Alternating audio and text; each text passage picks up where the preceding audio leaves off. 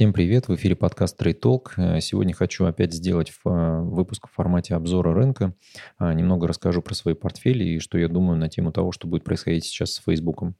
Ну, начнем, наверное, с того, что происходило на ММВБ. А, индекс Мосбиржи вырос, видите, до уровня 2801. А, Отметку пытался штурмовать он на неделе, видите, да, но как бы к концу недели завершили на 2800. Напомню, что американские площадки а, в пятницу были закрыты. Они были закрыты, потому что у них праздничный день, 4 июля.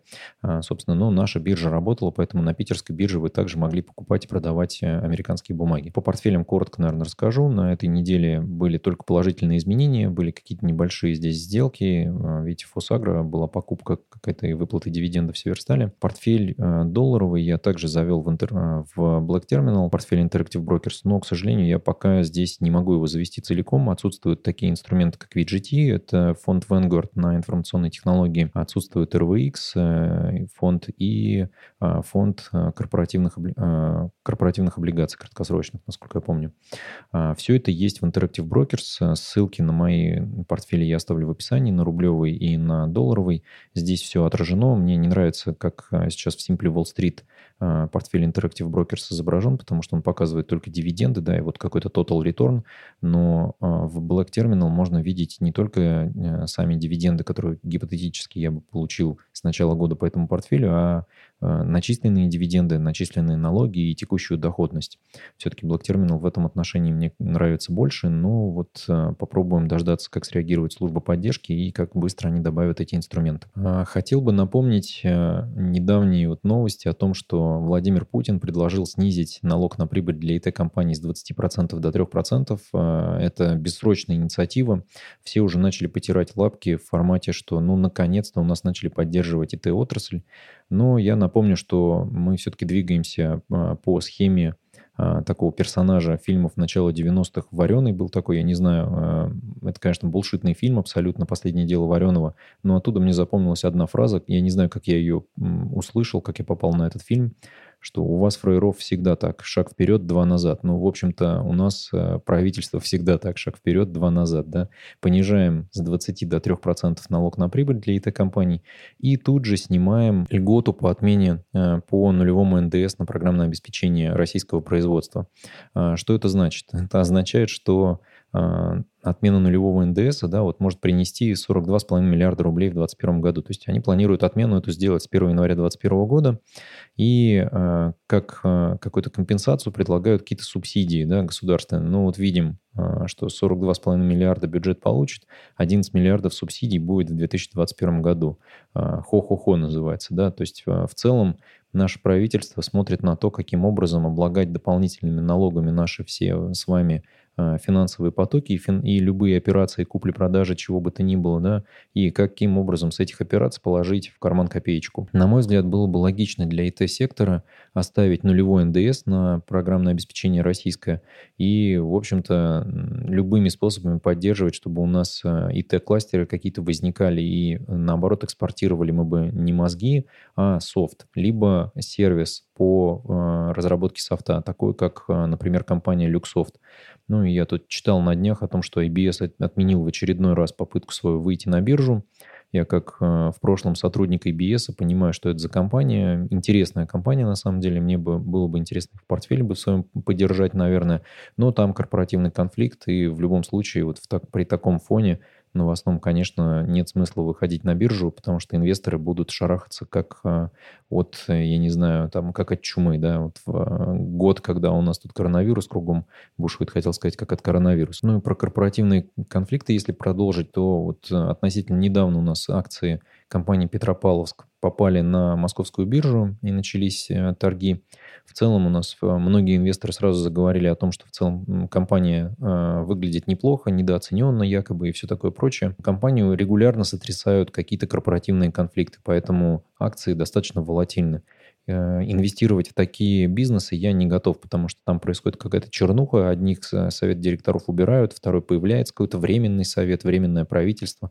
Вот это все я в целом не готов инвестировать в компании, которые вот являются объектами таких конфликтов э, крупных акционеров. Потому что вы будете миноритарием, который получает от этого только проблемы падения стоимости актива, и неизвестно, к чему они там придут, потому что пока не поделят актив, дивиденды платить могут не решиться, да, соответственно, вы не получите получите ничего, кроме просадки своего портфеля. От этих бумаг я, конечно, подержусь в стороне.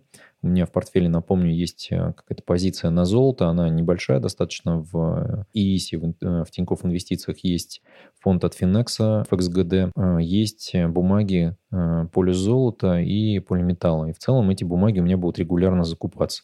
Ну, полиметалл, наверное, в меньшей степени, а вот полюс золота я раз в два месяца, наверное, буду покупать. То есть это будет не ежемесячная закупка, а раз в два месяца. Ну и, наверное, из интересных новостей. Вот в прошлый раз мы говорили о том, что Сбербанк разводится с Яндекс Яндексом, да, мы видим, что теперь э, новая, что называется, женитьба состоялась э, с ВТБ. Яндекс объявляли уже достаточно давно о том, что они пойдут в брокерское обслуживание. Было непонятно, кто будет партнером, потому что на тот момент, когда они объявляли об этом, я считал, что все-таки со Сбербанком все будет двигаться вперед. Ну, вот видите, Сбербанк повернулся лицом в сторону Mail.ru и, соответственно, своей филейной частью к Яндексу. Ну, вот э, зато появился ВТБ, и появился ВТБ Капитал как вот, ну, управляющая компания, которая Э, через э, Яндекс Плюс вот предлагает свои определенные активы. То есть это, наверное, э, похожая история на инвест-копилку от Тинькофф. Я, скорее всего, сделаю отдельный выпуск, где я подробно расскажу, что тут предлагает нам Яндекс, потому что вполне себе технологичная компания, которая может сделать интересную платформу. Почему я считаю, что там какие-то минусы есть, наверное, расскажу подробнее в ролике. Но первый минус, который, мне кажется, здесь возникает, это то, что Яндекс потерял для себя продукт Яндекс Деньги, он уходит в Сбер. Соответственно, невозможно будет сделать слияние аудитории э, Яндекс Денег с э, продуктом вот э, инвестиционным. При этом у ВТБ уже идет активная агитация собственных клиентов банка на тему инвестиций, поэтому здесь Яндекс эту долю никак не получит, даже если сделает суперплатформу какую-то, ВТБ этими пользователями не поделится. А пользователи, которые используют Яндекс как почту или как поиск, они в целом не сильно заинтересованы в инвестициях. Ну, посмотрим, может быть, Яндекс будет через свои каналы какую-то рекламу давать. Ну и, наверное, самая горячая новость этой уходящей недели, да, это падение акций Фейсбука. То, что мы увидели с вами, э, что происходило на прошлых э, неделю назад, да, и, в общем-то, продолжилось в какой-то степени, а сейчас акции уже начинают постепенно восстанавливаться. Напомню, что происходило вокруг компании Facebook. 17 июня а, некие, в общем-то, активисты решили, что надо бы устроить бойкот Фейсбуку с точки зрения рекламодателей. И бойкотным э, периодом выступить должен э, июль месяц. И это должно там уронить выручку компании, и компания должна задуматься о том, что э, очень много постов, э, так называемых hate speech, либо а, там токсичные, как угодно их можно называть, в общем-то, появились некие SGW, да, очередные, которые, в общем, выходят с этой инициативой. Дальше я немножечко расскажу, что я думаю, почему такие люди вдруг возникают, да, и у них появляется, в общем-то, а, возможность говорить с любых трибун, а, в особенности, если эти трибуны принадлежат либо симпатизируют демократической партии в период, в общем-то, электоральных так сказать, перетрубаций. Собственно, чем это чревато для Фейсбука, я думаю, все понимают, да, акции полетели вниз немножечко, а дальше инвесторы решили, что слушайте, ну хватит, да, падение до 216, это уже очень хорошо, будем выкупать. И, в общем-то, ритейл-инвесторы и крупные фонды выдали рекомендации многие о том, что надо бы добирать, и позиция должна у вас будет там возрастать, и вы вырастить сможете эту позицию на 9% легко. И многие поставили рекомендацию покупать до 240 и оказались правы, да, то есть все, кто купили на 216, получили, вот видите, там до 237, то есть это там рост в, на 25 э, долларов, это больше, чем на 10%, да, ну, в какой-то момент это скорректировалось до 233, а, ну, так или иначе, я все-таки думаю о том, что компания сможет провести определенные мероприятия для того, чтобы утихомирить всех этих крикунов. Это, конечно, не возымеет действия, потому что здесь абсолютно политическая э, история развивается. Марк Цукерберг уже объявил о том, что планирует встречаться с 400 брендами, с этими представителями. А, ну и при этом у него была еще одна фразочка да, о том, что а, в конце концов они все вернутся. Да, my guess is that all these advertisers will be back on the platform soon enough. Ну, то есть, что все эти рекламодатели вернутся на платформу в ближайшее время. Как, в общем-то, эти а, активисты предлагают бойкотировать э, Facebook?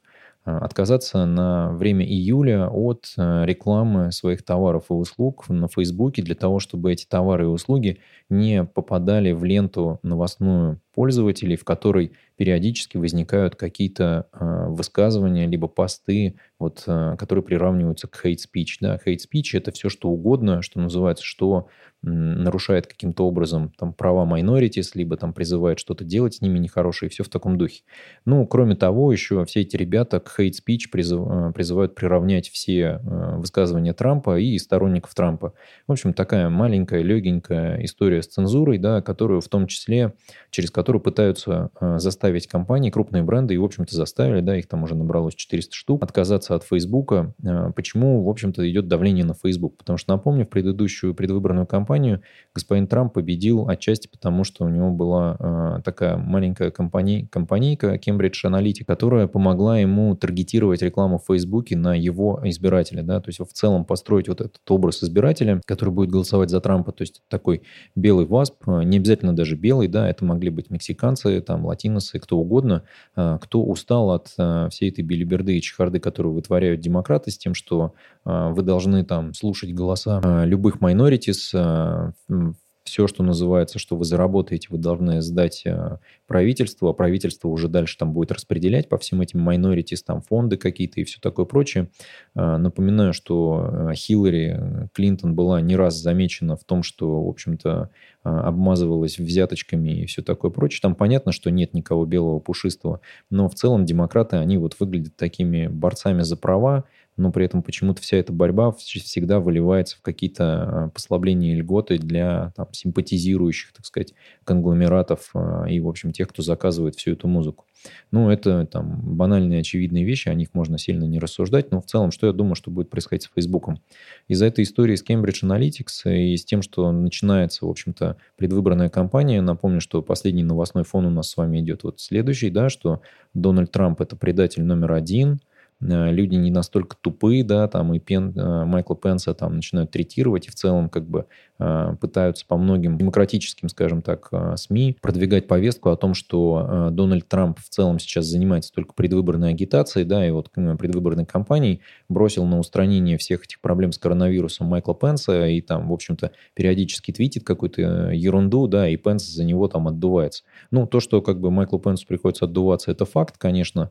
Скорее всего, это тоже факт, э, что Трамп занимается предвыборной кампанией, но а, аппарат президента, вот администрация президента, это же не только Трамп, который там бегает и да, какие-то кнопки нажимает. Да, это нам по телевизору могут показать, как э, Владимир Владимирович там проводит совещание с губернаторами, тут же жмет там какие-то кнопки, Шойгу там начинает строить что-то сразу же, и все в таком духе. То есть, естественно, этот весь цирк, конечно, происходит все это не так в реальном управлении.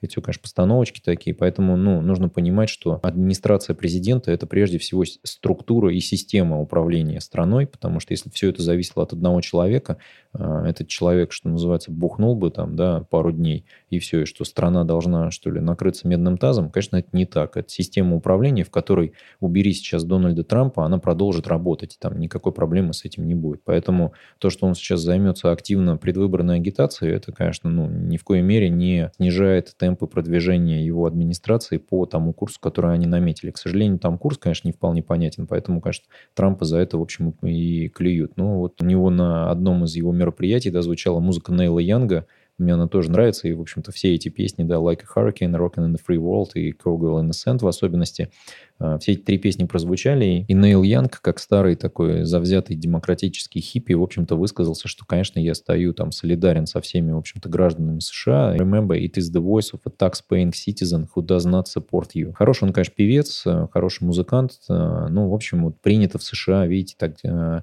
музыкантам в том числе участвовать в политических дебатах и высказывать свою позицию. То есть там это важная история, да, то есть ты должен постоянно рассказывать, кто ты на, на чьей-то стороне. Ну и немножечко, да, вот шапочек из фольги, да, тут есть один из сенаторов, сенатор от Колорадо, естественно, демократ, рассказал о том, что Дональд Трамп, естественно, будет там давить на избирателей, в общем, так или иначе устроит тут как бы из выборов показательный тоталитаризм, да, фашизм и все в таком духе, и, в общем, в любом случае останется в кресле президента на еще один срок, потому что все это подавит. В общем, как бы очередного диктатора из него строят.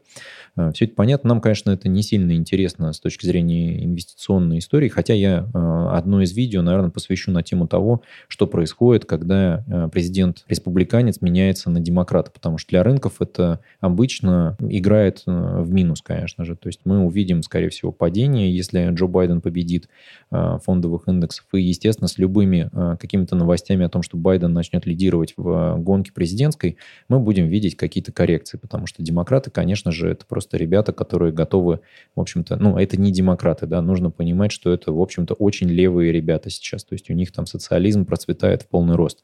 Естественно, в самой капиталистической стране мира, которая как бы эталонный капитализм пытается портировать в, в весь оставшийся мир, да, причем такой эталонный государственный капитализм, где государство поддерживает свой частный бизнес и до поры до времени даже готово закрывать глаза на то, что они там в странах третьего мира, в общем-то, взяточками пользуются. А, поэтому что я думаю, что будет сейчас а, происходить с Фейсбуком? Я думаю, что давить на него не перестанут, на Цукерберга. Но Цукерберг прав, это все как бы политическая история, которая, в общем, а, немножечко поднажмет на все эти крупные компании, компании, да, но нужно понимать, что э, а куда они еще пойдут, да, то есть Facebook, я уж в одном из видео говорил, что Facebook, Amazon, Google, Apple и Microsoft, да, и это все монополисты, монополисты в своих отраслях.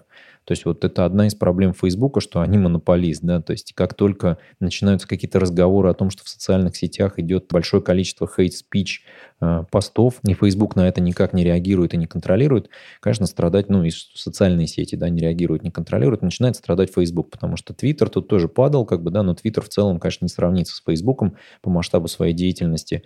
И, в общем-то, там Twitter, естественно, был недавно же как раз скандал, когда он начал э, отмечать твиты Дональда Трампа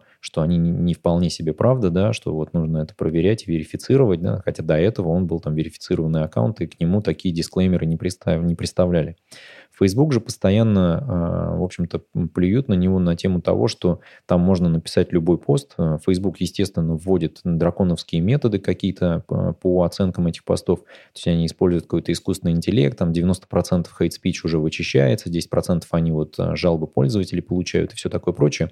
Ну, то есть куда мы двигаемся? Мы двигаемся к цифровому такому тоталитарному контролю над тем, что вы говорите в цифровом пространстве. И как платформа Facebook, конечно, начинает этим отпугивать некоторых, в общем-то, лидеров мнений, да, почему там Telegram начинает процветать со своими каналами, там WhatsApp всякие прорастают и все такое прочее. Конечно, в Штатах с Фейсбуком ничто не сравнится просто, но а, даже новые эти платформы, они тоже начинают развиваться, и там они, в общем-то, и разбиваются ровно потому, что этого давления нет, да, потому что напишите вы что-то против протестов, которые вот сейчас происходят в США. Вас, во-первых, если увидят люди, которые поддерживают эти протесты, заплюют, во-вторых, они нажалуются на то, что это все там спам, хейт-спич, там все что угодно, да, и Facebook модераторы, конечно, среагируют, за, заблокируют ваш аккаунт. В предыдущем видео я рассказывал про аккаунта а, одного из Австралии, а, Гвен Эштон, который написал там пост о том, что разделил на две группы протестующих, да, протестующих против полицейского произвола и протестующих, которые, в общем-то, воспользовались этим для того, чтобы, ну, моментом для того, чтобы начать э, заниматься грабежом, и там зашеймил этих людей, кто занимается грабежом. И в целом я понимаю, что он там республиканец из общения из личного с ним, что он там не поддерживает все эти такие, такого рода выступления, но он ни слова не сказал против свободы слова, да, то есть он там сказал о том, что да, они имеют право протестовать, это, конечно, там э, супер там какой-то кейс с этим Флойдом, которым должен привести к реформе в полиции, но вот все остальные ребята, которые грабят магазины, они, конечно, ну, в общем, занимаются не тем, чем надо. А, на что его, естественно, Facebook забанил и там разбанил через какое-то количество времени и там каких-то жалоб на то, что, ребят, ну вы хоть пост почитайте. Ну вот ИИ это видит как бы как что, слышь, там не балуй, да. Ну то есть в целом этот тоталитаризм, конечно, он начнет выдавливать какое-то а, количество людей на, на другие платформы, но в основной массе люди пользоваться Фейсбуком будут. А для рекламодателей это очень важный момент. Где вы еще найдете такую аудиторию? Вы должны туда приходить. Вы не можете просто сказать, да, мы забьем на наши доходы и не будем идти в Facebook. Поэтому они все равно придут. И Цукерберг в этом прав. Да, пройдет этот июль, э, пройдет вот эта вся история с давлением на Facebook, придумают какой-нибудь механизм контроля постов и того, как они будут выходить. И я думаю, что этот механизм контроля для Facebook придумают ровно для того, чтобы как-то создать проблем Э, таким компаниям, как Cambridge Analytics, да, для того, чтобы в предвыборной кампании Трампа не смогли они таким же образом э, таргетировать рекламу и достучаться до своих избирателей, либо тех, кто, в общем, еще не принял решение, за кого голосовать, и попытаться склонить их Э, к тому, чтобы голосовать за Трампа. Я думаю, что все это нацелено на то, чтобы вести какую-то наблюдательную историю, позволить э, Трампу таким же образом поступить, как в 2016 э, году, когда они, в общем, через внедрение инструментов аналитики расширенной смогли воспользоваться Фейсбуком как платформой и достучаться до всех тех, кто еще, в общем-то, не решался за кого голосовать.